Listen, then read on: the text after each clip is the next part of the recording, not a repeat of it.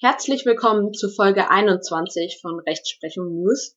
Heute besprechen wir ein Urteil vom Landesarbeitsgericht Baden-Württemberg vom 1. Oktober 2020. Das Urteil hat das Aktenzeichen 17 SA 1 aus 20.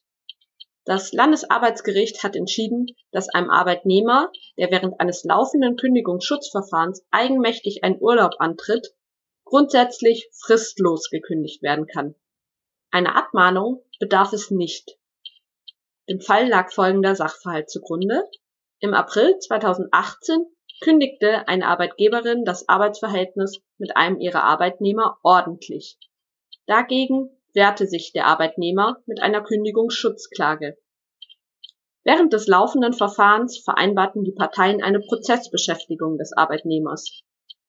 Im März 2019 beantragte der Arbeitnehmer Urlaub für einen Monat und bat um eine schriftliche Genehmigung beziehungsweise um Angabe der Gründe für eine Ablehnung. Noch bevor die Arbeitgeberin reagieren konnte, trat der Arbeitnehmer drei Tage später eigenmächtig den Urlaub an. Die Arbeitgeberin hat daraufhin das Arbeitsverhältnis fristlos gekündigt. Nachfolgend entschied das Arbeitsgericht, dass die ordentliche Kündigung vom April 2018 unwirksam sei. Daraufhin erhob der Arbeitnehmer wegen der fristlosen Kündigung eine Kündigungsschutzklage. Das Arbeitsgericht hielt die fristlose Kündigung für ebenfalls unwirksam.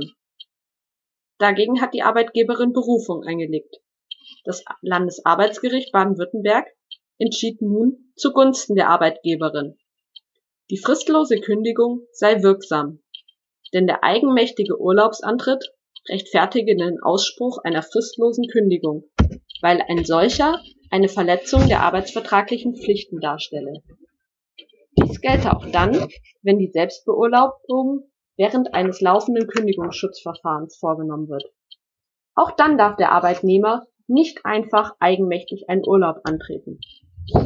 Zwar bedarf es vor einer Kündigung grundsätzlich einer Abmahnung, denn eine Kündigung kommt immer nur als Ultima Ratio in Betracht.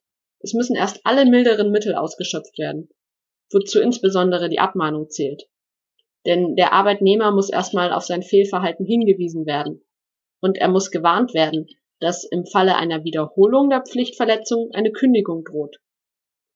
Einer Abmahnung habe es hier aber nicht bedurft, da kein Arbeitnehmer erwarten könne, dass der Arbeitgeber einen eigenmächtigen Urlaubsantritt billigt. Sie war daher ausnahmsweise entbehrlich weil es sich um eine solch gravierende Pflichtverletzung handelt. Die Quintessenz dieses Urteils ist also, dass eine Selbstbeurlaubung eine fristlose Kündigung grundsätzlich rechtfertigt. Dies gilt auch während eines laufenden Kündigungsschutzverfahrens.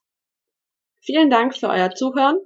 Abonniert gerne den Podcast, auch über eine Bewertung freue ich mich und folgt Rechtsprechung unterstrich News auf Instagram. Und dann bis bald.